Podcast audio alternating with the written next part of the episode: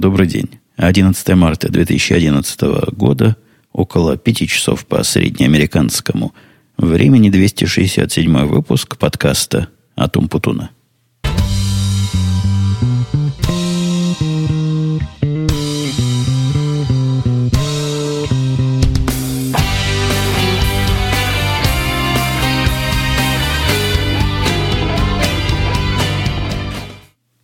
Дата сегодня какая круглая оказалась. Я даже когда первый раз ее сказал, 11 марта 2011, остановился посмотреть, правильно ли сказал.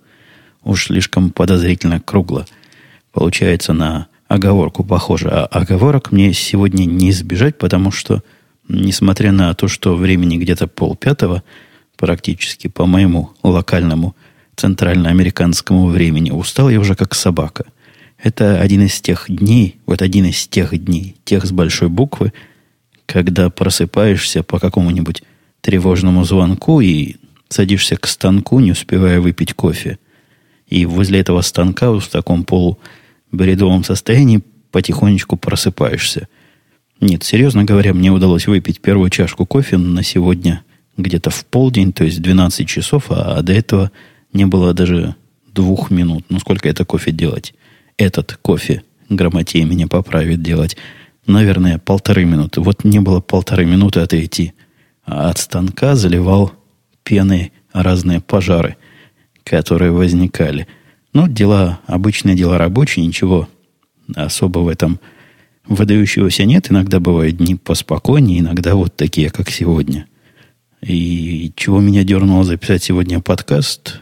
Да просто оказия такая. Во-первых, Неделя прошла с прошлого. Вы помните, у нас тут подкаст еженедельный. Во-вторых, с прошлого раза еще какое-то количество, знатное количество тем а, осталось. И сегодня есть смысл эти темы тронуть, плюс в купе к ним новые. Прежде всего, до того, как я перейду к заготовленным темам, донесу до тех, кто не в курсе, кто не читает моих твиттеров и не ходит на сайте, что сайт основной, неповторимый, единственный подкаста – который зовется, как нетрудно догадаться, подкаст.умпутун.ком, поменял свой вид, поменял свое местоположение и вообще стал красивее, лучше, быстрее и шустрее. Вопрос переезда я особо освещать не буду. Я по этому поводу хотел либо в радио Ти выступить, потому что дело такое техническое, либо написать даже заметочку у себя в расширителе Твиттера, а именно в Пастерусе, который тоже находится похоже – p.umputun.com. Вот будет оказия, будет время. Напишу что-нибудь или, или скажу что-нибудь в ближайшем радио идти. А пока можно принять как данные, что у нас теперь немножко по-другому все выглядит, хотя ничего принципиально не поменялось. Я приношу свои нижайшие и посыпаю себе головой, не головой, голову посыпаю себе пеплом по поводу того, что многим подкасты, те, кто по подписке их получают, возможно, один, а в худшем случае несколько, пришли или попытались прийти. Это, мне кажется, абсолютно не избегаемое явление, то есть обойти его я по-всякому пытался, чего я только не делал. Поверьте мне, ну, невозможно. С тех пор, как замечательная компания Google купила сервис FitBurner, у него всяческая поддержка отсутствует, ни на какие человеческие просьбы они не реагируют – ну, может, они и реагируют, но моя просьба там о приостановке апдейтов и помощи мне с этим переносом, там чисто технически простая проблема. Она была около двух недель назад размещена у них там на форуме. С тех пор без ответа. И, судя по всему, судя по подобным просьбам, которые там по полгода сидят, ответа не дождаться. Поэтому пришлось применять такой executive решение и переходить, несмотря на последствия. Ну, еще раз, нижайше прошу прощения у всех, кто, кого этот самый feed обидел. Я не специально, а он просто так работает. Сайт новый, в смысле навигации, практически такой же, как старый, в смысле комментариев немножко другой, но лучше. Основная причина моего переезда, где-то ее рассказывал уже, по-моему, в объяснении, почему сайт Радио Ти переехал, он тоже переехал – на подобную платформу. Это, насколько меня утомила старая платформа своей лишностью. Много там лишнего, много там тяжелого, много там такого, чего мне не надо. И для того, чтобы сделать то, что мне надо, приходилось совершать нечеловеческие телодвижения. Но все, весь этот груз, неиспользуемый мной, он там хранился и являлся потенциальным и реальным источником опасности. Так один из э, наших, а точнее моих подкастерских сайтов radio-t.com был а, определенным образом уязвлен через уязвимость известную в той системе, что там стояла WordPress, она для тех, кто понимает, называлась, и пострадал он, как и тысячи других. Я плюнул на это, потому что всех радостей WordPress я никогда не понимал. Платформы я его тоже никогда особо не приветствовал. Да и, как я выше говорил, лишнее все это для меня. Но не надо мне всего этого очарования. Мне бы поменьше, побыстрее. И в этом смысле, если бы можно было сделать сайт на чем-то типа Пастерусе, я бы на Пастерусе сделал. Это, на мой взгляд, близко, ну, исчезающе, догоняюще близко к идеалу минимальности, но, к сожалению, на практике не хватает определенной и вполне конкретной для подкаста, необходимой абсолютно для подкаста функциональности. Короче говоря, сайт стал у нас лучше, комментарии быстрее, все красивее. Мы независим от конкретного провайдера, зависим больше теперь от Гугла, чем от провайдера, но это, конечно, тоже палка о трех концах. От Гугла мы с вами все, дорогие слушатели, зависим в гораздо большей степени в наших других, я не побоюсь этого измерения более важных вещах. Но будет еще этот сайт немножко зависеть от Гугла на работе, а я начну сегодняшний день с тем, которые были рабочие, потому что на работе я был опять, и на работе я искал тех, кто займется проектированием. Это интересная проблема, потому что проектированием в больших организациях занимаются специальные люди. Специальные люди, у которых специальные должности и специальное подчинение, но вот этих людей дефицит. Как-то мало проектировщиков, и оно понятно, почему мало. Они, эти проектировщики, никаким образом с архитектурой, дизайном и чем-то связанных, связанным, простите, с программным обеспечением никак не пересекаются. Это своя область, это свое поле, и люди эти генерируют вот те самые, о которых я рассказывал, которые генерируют огромное количество сопровождающих бумаг, сопровождающих документов э, разной степени полезности, но практически эти документы нужны для того, чтобы проект, например, наш перенести из одного дата-центра в другой стратегический – и вот для того, чтобы быть в дата-центре, который называется стратегически, необходимо заполнить какую-то тучу документов.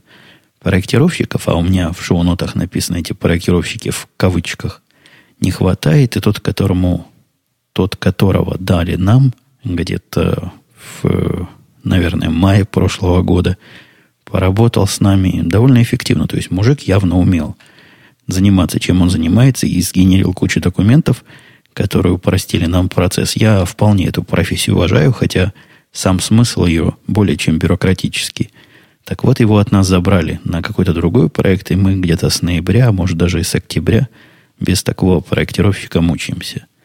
Начальство пришло ко мне и сказало, не хочешь ли ты кого-нибудь из своих факультативно продвинуть на проектировщика? Тут даже трудно сказать, является это ли формально повышением, понижением или каким-то другим иерархическим изменениям? По-моему, нет. Но означает на практике, что человек плюс к тому, что он делает, плюс к тому, что он должен делать по работе, то есть писать программы, проектировать без кавычек системы, заниматься дизайном, сопровождением, написанием тестов, ну, то, чем занимаются программисты и специалисты в этой области в свое основное рабочее время, так вот он еще в дополнение ко всему должен будет заполнять бумаги, малопонятным для него смыслом и еще менее понятным содержанием. Я не особо пытался эту идею продавать или продавливать своим. Я рассказал, как есть. Вот так и так рассказал свой опыт, когда я пытался один из таких документов генерировать, сколько это времени заняло, и, как ни странно, добровольцев не нашлось. То есть нашелся один доброволец, вот тот самый, я не помню, я рассказывал вам случай уникальный, когда я запретил программисту письменным приказом – разговаривать с кем-то за исключением меня и своих ближайших коллег. Вот только вот этот программист, которому запрещено разговаривать, высказал некое оживление. Но оно было более анекдотично, чем реально. Короче говоря, дураков нет, никто не хочет брать на себя вот этот лишний кусок странной бюрократии, и все еще мы находимся в поиске проектировщика слэш-архитектора и такого фундаментального специалиста по бумагоморанию. И еще одним околорабочим, но совершенно не специальным, то есть не специалистом, понятным пунктиком я хотел поделиться. Да, это действительно пунктик, потому что последние больше, чем год у меня пунктик по поводу тестирования. Я как-то не был особо близок к этой теме раньше. Меня там даже спрашивали, вот хорошо, что я наконец дошел, но как я раньше без этого жил? Нет, раньше я жил не то, что совсем уж без этого, но в каком-то другом виде этого. Э, я все так окольно говорю, потому что не хочу загонять вас в технические подробности.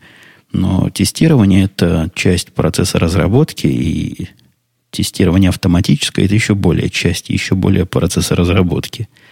В течение последнего года я это активно у себя внедряю, создал все условия, все автоматические системы, и в конце концов создал систему, которая стучит на всех – и на код, и рассказывает, сколько в этом коде тестов, и насколько он хорошо этими тестами покрыт, и насколько можно этому коду с точки зрения тестирования доверять. Цифры, конечно, все смехотворные, то есть автоматом посчитать, насколько программа хорошо оттестирована, нельзя, но согласитесь, если показывает, что там 5% оттестировано в лучшем случае, то есть, есть повод задуматься.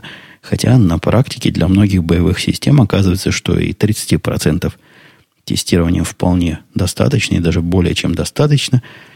Но мое собственное эмпирическое правило, вот не вникая в детали, если 50-60% покрыто, то это хорошо. Если меньше, то это тоже может быть хорошо, но есть уже повод задуматься и разобраться, почему. Это я к чему рассказываю? К тому, что в течение всего 2010 года я активно эту идею продвигал. Многие из моих, подавляющее большинство, 80% из моих орлов эту идею восприняли и применили к себе. То есть они за это время привыкли, что программе без тестов быть не может, а надо обязательно к ней тесты автоматически прилагать. Но 80 это не 100. В этот, это не тот случай, когда 80% это достаточное покрытие идеи. Нет, это как раз та самая идея, которую я твердо взялся покрыть привнести покрытие в моей группе на полные 100%. Поэтому перешел к террору, то есть собрал совещание и сказал, что лишу 13 зарплаты. Сказал, что буду преследовать жестоко неимоверно тех, кто не будет следовать моим правилам. И вот показал, где я буду проверять, и рассказал еще раз, как все это делать. Дал общие указания и конкретные особо заядлым нетестировщикам – и, в общем, диктатура тут опять показала преимущество над демократией. Я за резкие методы правления в малых рабочих группах, хотя все-таки не злоупотребляю у себя этим, но дал время. Но было минимум полгода, чтобы принять эту идею и привыкнуть к ней. Не приняли, теперь страдаете. Страдания особого нет, а тесты появились. Я просто смотрю на следующий день после введения – моих жестоких ежедневных проверок параметры не только формальные, но формальные я могу видеть и на графиках смотреть, но и практически я хожу смотреть, что что там они написали такое. Дураков нет, никто обманывать начальство, которое понимает, о чем оно говорит, и само активно участвовать не будет. И действительно, никто не обманывает, все правильно пишут. Графики показывают такой прекрасный рост, что практически выглядят как вот такие, которые вверх, знаете, резко уходят не парабола, наверное, гипербола, туда-туда вверх в бесконечность скаканули. И во многих системах от нуля до 20% выросло за неделю, что для больших систем, конечно, это много, и это радостно.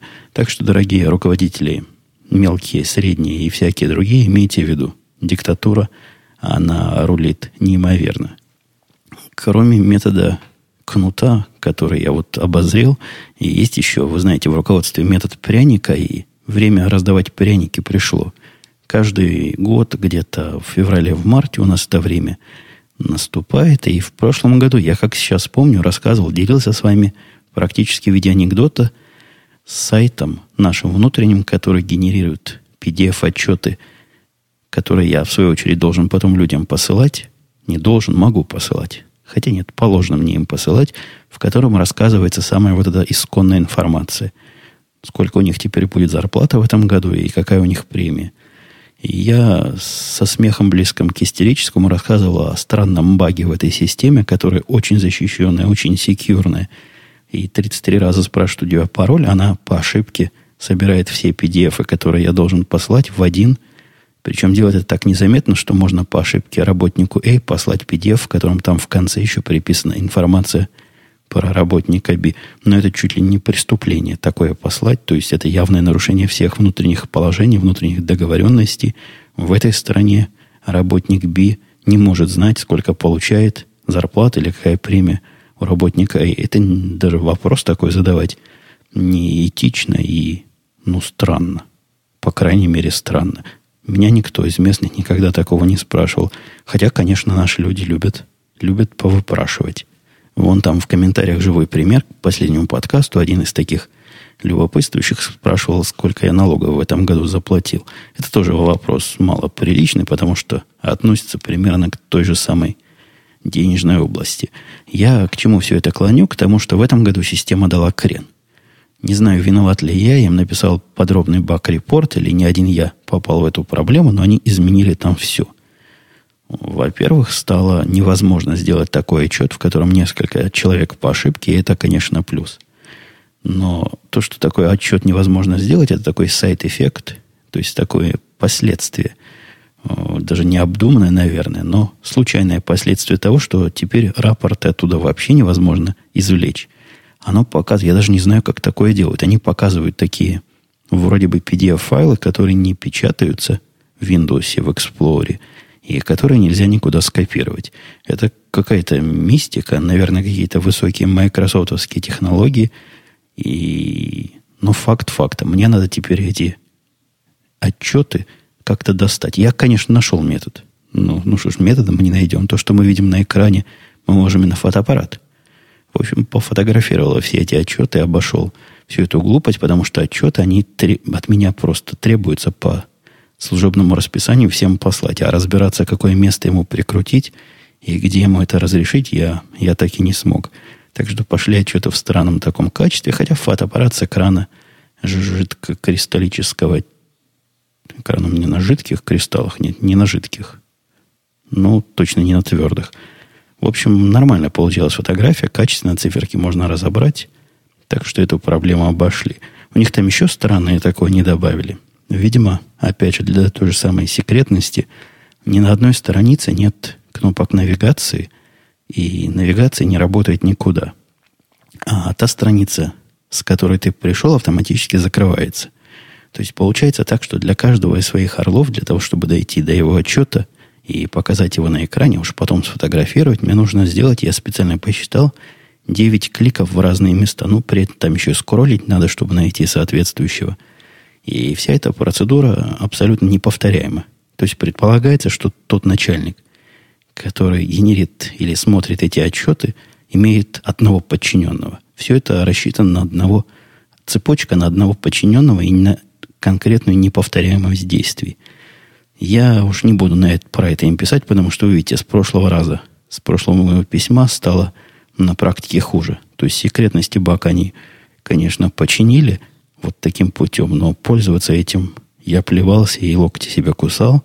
А работает, конечно, под самой популярной операционной системой и под единственным правильным браузером. Тоже пришлось мне танцы с бубнами тут устраивать, чтобы к этому браузеру получить доступ. Тут, да, с браузером у нас тоже проблема такая смешная. Внутреннее голосование. Где-то я намекал или рассказывал, происходит. А о том, выбрать ли, какую систему альтернативно выбрать стандартом. Или несколько систем. Там в списке есть и Linux разные, и Mac OS X разные.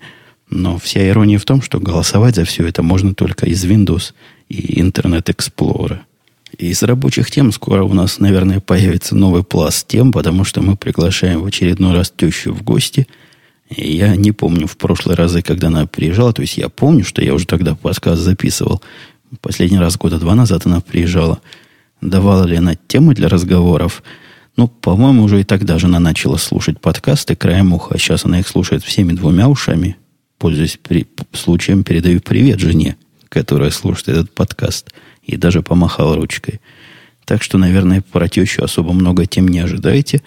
Но вот собираемся уже заказывать билеты. Я полезу на сайт, который ищет, не ищет, а показывает медицинские страховки. Выберу ей подходящую. В общем, готовимся к приезду. Да, давно не была она у нас, и друзья, а именно подруга, которая нас частенько навещала последнее время, тоже давно не была. Вот теперь начинаем это дело потихонечку наверстывать. И да, билеты как-то на самолет подорожали за это время. Я помню в прошлом году, прошлые годы, когда мы их приглашали, друзей и тещ, билет ценой в тысячу долларов казался дорогим. Помню последний раз, когда подруга к нам прилетала, она летела через Москву, то есть самолет из Москвы летел в Нью-Йорк, по-моему, оттуда в Чикаго, все это обошлось 900 долларов. Сейчас такие цены, что меньше 1200 не подходи, и, в принципе, это одна из низких цен. То ли бензин подорожал, и вот, ну, действительно, бензин в последнее время подорожал, но вроде и два года назад он был не особо дешевый. Не знаю, но билеты попадут нам в копеечку. В такую, не в копеечку, а в центик.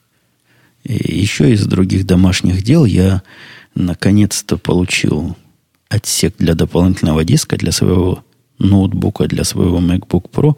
А отсек, опять же, для специалистов, которые вдруг среди моих слушателей собрались, называется OptiBay. Стоит для куска жести, из которого он выгнут, и пластика, который идет в комплекте, необычайно дорого. Такое элитное ценообразование. 99 долларов стоит, хотя, если поискать, а я уж потом, как тот дурень, который задние мысли крепок, поискал, есть точно такие же, только за 40 долларов и даже за 20, и даже один мне показали за 15, по-моему, в Твиттере. Выглядит точно так же, не знаю, насколько хуже или лучше он будет, но вот я уже купил тот, который за 99.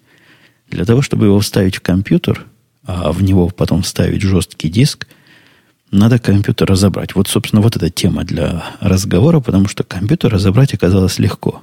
Вот собрать оказалось труднее. Там при разбирании пришлось вытянуть два таких шлейфика, такие плоские провода с особыми коннекторами, соединителями на концах. И если один вставлялся элементарно просто, то есть защелкивалась такая шапочка, надевалась на такой выступ, то есть после того, как я разобрал все это, вытащил, потом вставил эту металлическую штуку с диском, обратно нашлепнул, но второй провод, который вставляется боком, уж как я намучился, он плоский, на вид хрупкий и не влазит в свой собственный разъем прямо – как ни втыкаю, он криво заходит. Минут 15 промучился весь и зашел потом и страхом, потому что такое впечатление, что еще немножко его сломаешь. Короче говоря, если вы такой же нервный клиент, как и я, наверное, лучше найдите специалиста с более твердыми руками. То есть я, когда буду свой следующий компьютер таким образом курочить, сделаю это уже сам, потому что представляю, как его и с какой силой загонять. Но первый раз это делать страшновато и я бы рекомендовал не рисковать. Наверняка есть в округе какой-нибудь специалист, который за бутылку пива, обычно эти специалисты пивом питаются, сделает вам все в лучшем виде. По результату я абсолютно доволен, то есть появился новый диск, плюс к моему SSD, тому, который типа флешевый диск. Он не новый фактически, он старый, то есть тот, на который я SSD поменял. Стоит вторым, есть с ним просит, на время работы никак явно не влияет. То есть мне не удалось заметить никакой разницы, насколько долго компьютер работал до и насколько долго теперь работает. Хотя я, признаюсь, особых замеров не производил. Визуально работает дольше вот теперь с двумя дисками, чем раньше до замены основного на SSD. Ощутимо больше, то есть процентов 10-20 как минимум. Вообще сегодня, похоже, будет короткий подкаст, потому что вы помните вот эти длинные и чудовищные 50-минутные часовые выпуски, которые я в последнее время записываю, они чем вызваны? Тем, что редко записывал. А видите, я вернулся, хотя два выпуска это еще не правило, а скорее в нашей ситуации исключение, вернулся на регулярный свой график. Поэтому подкаст у нас сколько регулярный был? Вы помните? По-моему, минут 30-35 а у меня уже по грязному времени 24. То есть пора практически закругляться. Но я не буду. Я не буду и скажу, что была у меня еще одна находка, буквально кричащая для подкаста, о которой я прокричал и в Твиттере. Попытался я купить в одном русском магазине одну русскую программу. Вообще странное дело с этой русской программой, которая называется Орфа. Купить ее за доллары я не смог найти, где и как. Ну, вообще не хотят они ее продавать за американские деньги. За русские деньги или за русские фантики Я это не деньги оскорбляю, а просто имею в виду Яндекс деньги. То есть за Яндекс деньги можно было купить. Яндекс деньги у меня какие-то там были. Как раз даже хватало. С каких-то давних времен я зачем-то переводил туда. По-моему, какой-то книжный сервис мне был нужен, который продавал только за Яндекс деньги. И мне, насколько я помню, Бобок мне помог туда деньги перевести. Не то, что воспользовавшись служебным положением, а просто положил свои, а взял в обмен мои с PayPal. Вот таким прямым и незамысловатым путем. Так вот, там оставалось рублей 500, Яндекс рублей.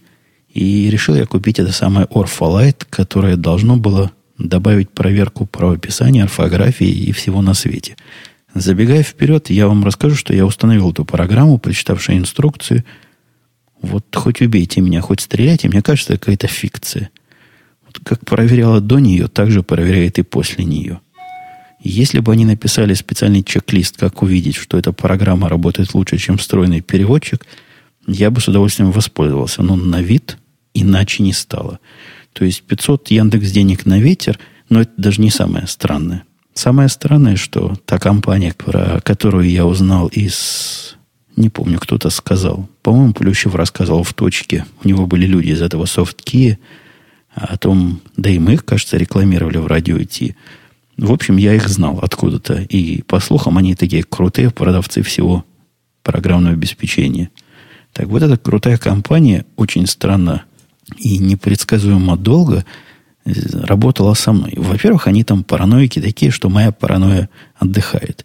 Они заставили меня ввести про себя данные минимум шесть раз. То есть надо было полностью вводить кто-то откуда ты фамилию, ну хоть скан паспорта не попросили.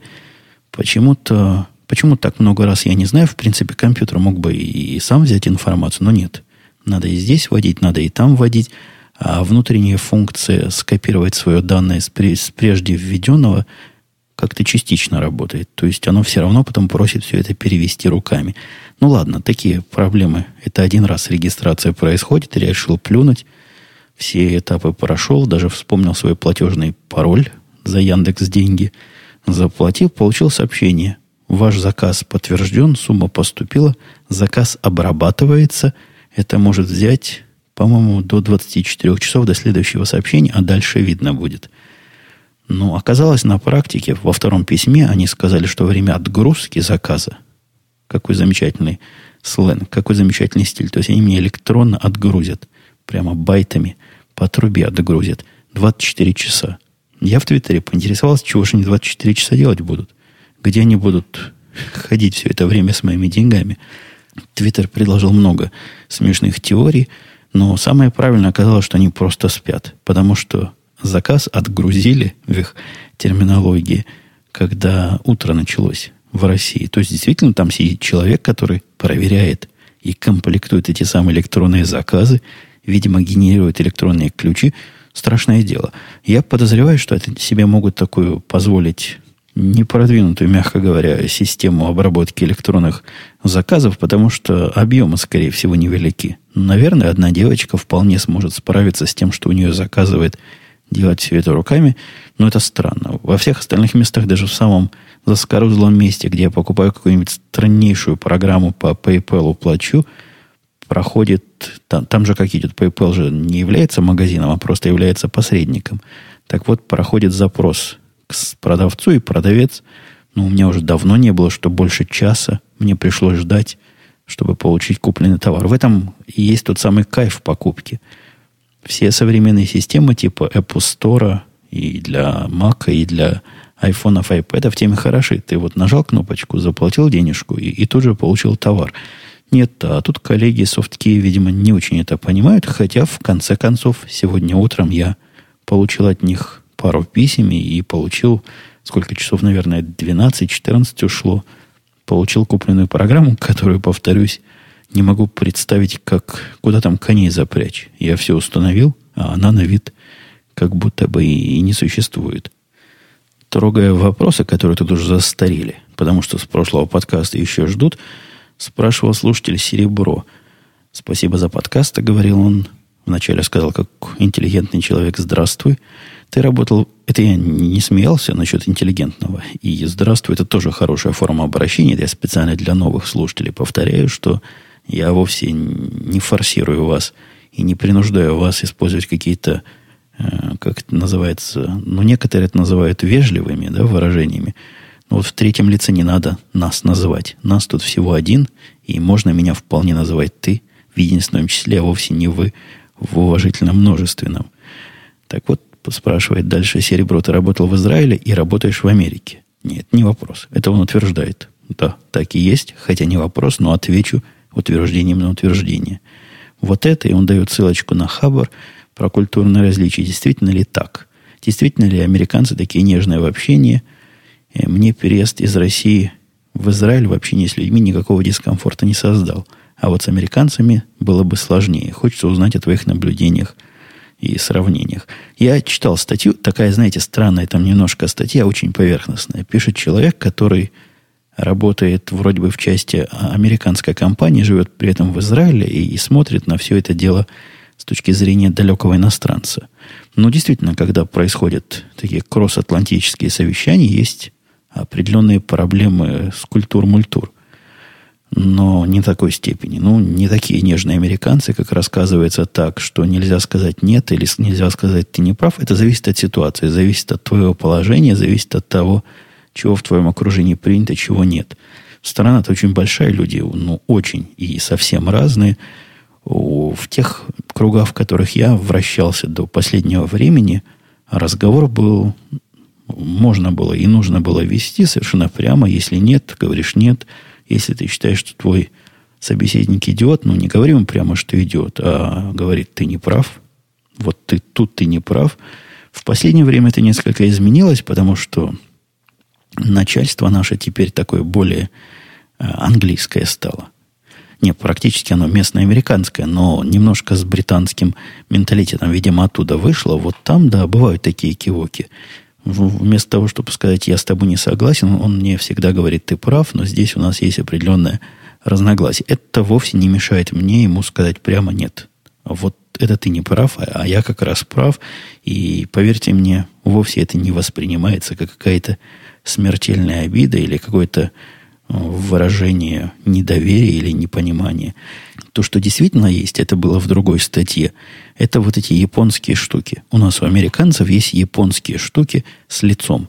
Я поэтому как-то выступал, что потеря лица и сохранение лица это вовсе не только японская специфика, здесь это тоже важно. То есть не ударить, не то что не ударить, ударить-то в грязь лицом ты можешь сколько угодно, но не дать своему собеседнику уронить лицо, вот это искусство большое, и этому искусству нужно учиться. И я не помню, было ли у меня в русском общении такое когда-нибудь, но я тогда был молодой, наверное, о таких вещах не задумывался. В израильском общении точно такой специфики не было. Здесь же надо очень четко представлять, когда ты посылаешь письмо, кого, например, ты вставляешь в лист просмотревших письмо, тех, кто сможет просмотреть. То есть есть разные смыслы. Если ты наезжаешь на какого-нибудь коллегу одного уровня с тобой или повыше с тобой, в некоторых ситуациях включать его начальника или своего начальника в это письмо может иметь агрессивный контекст или подтекст. И еще сложнее с подчиненными обстоит дело, особенно с не своими подчиненными, то есть там тоже есть некие этические танцы с бубнами. Если я наезжаю на чужого подчиненного по какой-то причине, с которым я работаю. Хочу сказать, что все, что про него думаю, в одной ситуации включить начальника просто необходимо, в другой ситуации это и уму непостижимо такое сделать. В общем, сложности, но рассказать их алгоритмов тут нет. Рассказать на пальцах невозможно, но определенное время, повращавшись в этой системе, воспринимаешь это все как должно. И я думаю, если бы я и с русскими коллегами общался сейчас, я бы эти же самые правила и использовал. И если у вас есть какие-то конкретные в эту сторону вопросы, я понимаю, я тут рассказал много всякой теории, никакой практики, ну, спросите конкретно. Как-то более общий на такой вопрос, являются ли американцы такими нежными, я ответить не могу. Нет, по большому счету они нормальные, обычные, а самое главное, разные люди, с которыми надо, какие, наверное, везде, по-разному разговаривать. К вопросу о сериалах писал Джон Зерт – Fairly Legal сериал совсем не похож на сериал первого эшелона с его точки зрения. И еще с его же точки зрения он даже скучноват. Сериалы подобного рода это до смерти красивые защитники Элай Стоун. Так, стойте, стойте. Ничего подобного. Я полностью не согласен. Вот у меня стоит непросмотренная серия Fairly Legal в DVR со вчера. Не было шанса посмотреть. Вчера мы Big Bang смотрели, а вот это осталось недосмотренной. И я с вами не соглашусь. Fairly Legal выходит, у меня уже вышел на сериалы первого эшелона, который по какому-то недоразумению моя жена терпеть не может. Но она теперь и хаоса терпеть не может. Хотя, конечно, хаос портится в, не в последних двух сериях.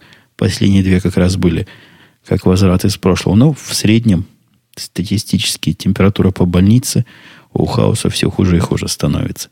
Так вот, Fairly Legal совершенно крутой сериал. Я не согласен, что его можно сравнить до смерти красиво. Но это ж нуднота какая-то. Защитники, да, мы смотрим с семьей. Э, Defenders это называется, я подозреваю как раз тот самый Разбелуши участвует. Забавный сериал, хотя местами нудноват. Элай Стоун был хорош, хотя, по-моему, он закончился. И нет, не соглашусь. Я заикал, потому что попытался вспомнить еще сериал из современных восходящих, типа Fairly Legal, ничего вспомнить не смог. Он местами просто шедеврален, и я буду, не уставая, его вам рекомендовать. Нельзя его сравнивать, конечно, с, с гениальными вещами, типа теории Большого Взрыва. То есть, если теорию Большого Взрыва в этот же ряд ставить правильных сериалов, то он, конечно, стоит на совершенно другой ступеньке. На недостижимо другой ступеньке. Чтобы пока до теории Большого Взрыва дотянуло, мне даже и представить трудно. И не, не папа, который говорит, разное не дотягивает, и не Майки Молли, который тоже, по-моему, от того же самого продюсера э, не дотягивает. Ну вот разве что первые серии, первые сезоны «Два с половиной человека» были где-то... Хотя тоже, не, не, ничего такого шедеврального больше человечество не придумало. Я надеюсь, пока не придумала. Э, вопрос про университеты, заочную форму обучения. Я даже не помню, почему я его сюда вставил, потому что я не знаю, что на него ответить. Может, у меня была какая-то мысль, но ушла. Но я вопрос оставлю, если вспомню, что хотел ответить, отвечу в следующем подкасте.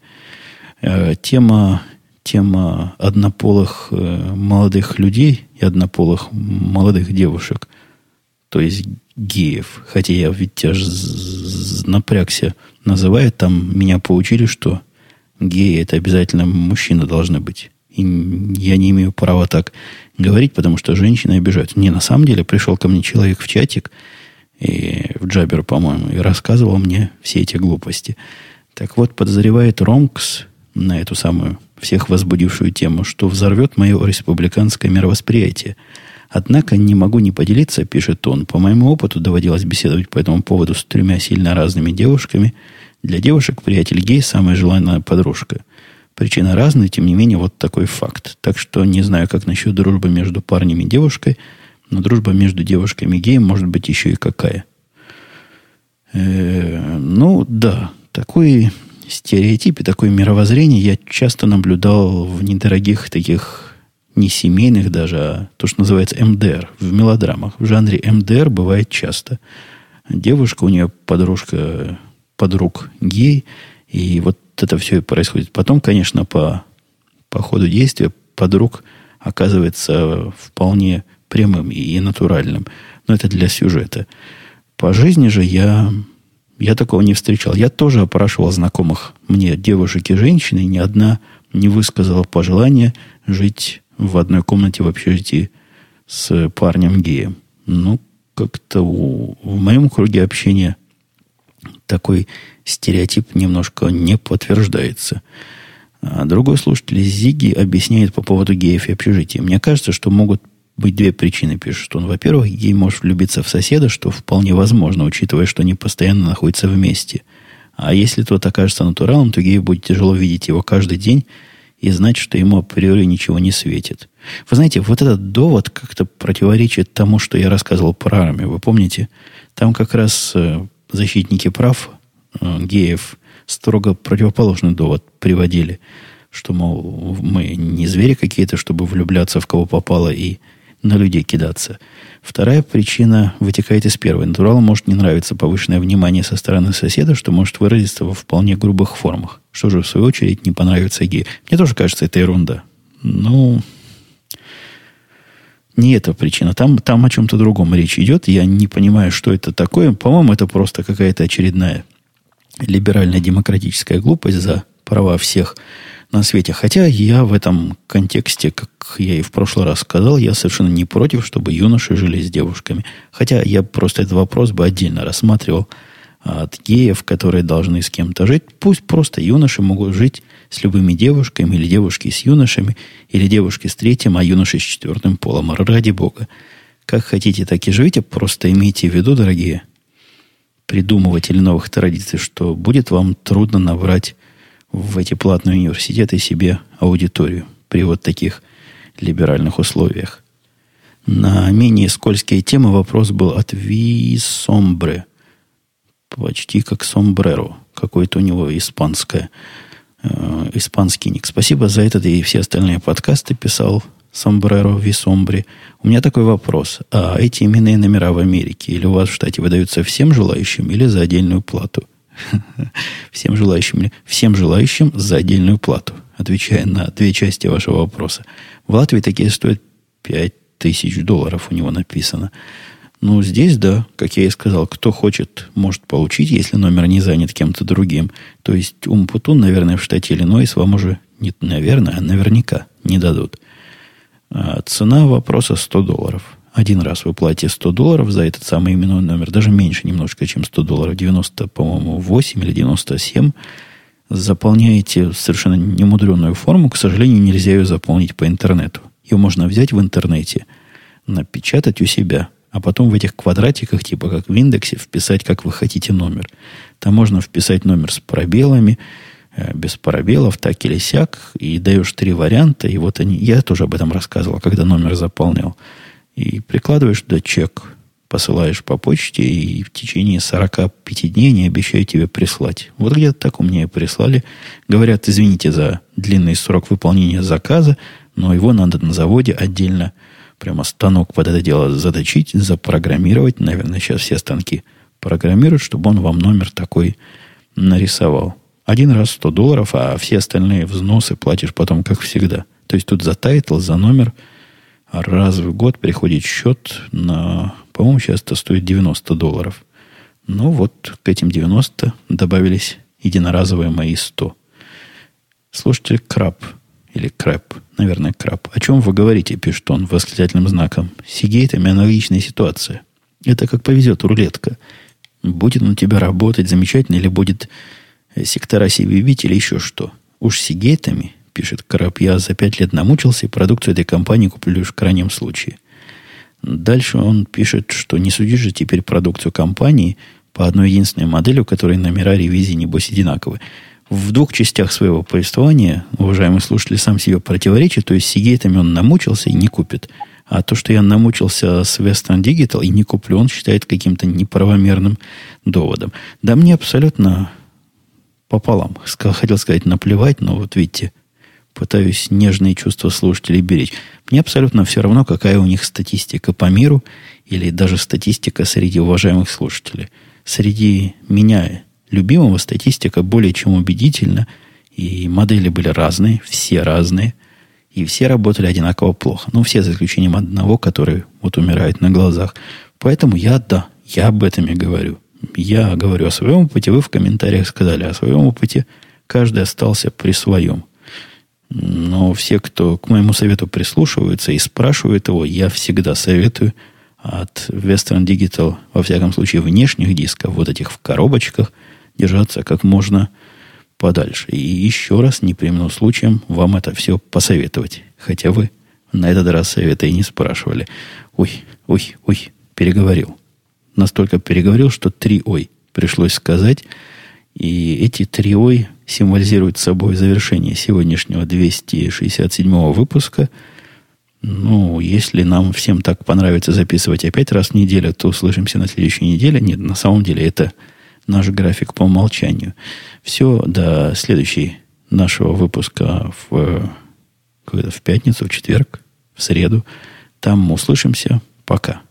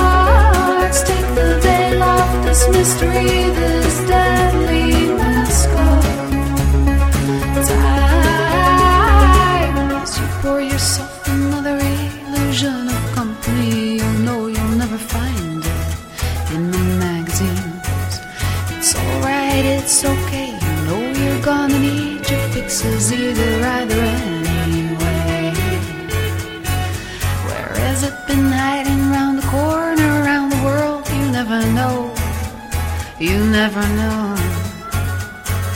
Till the pieces fall into place, the puzzle of a smiling face, and it all comes together. And oh, you will know it's not gonna be all.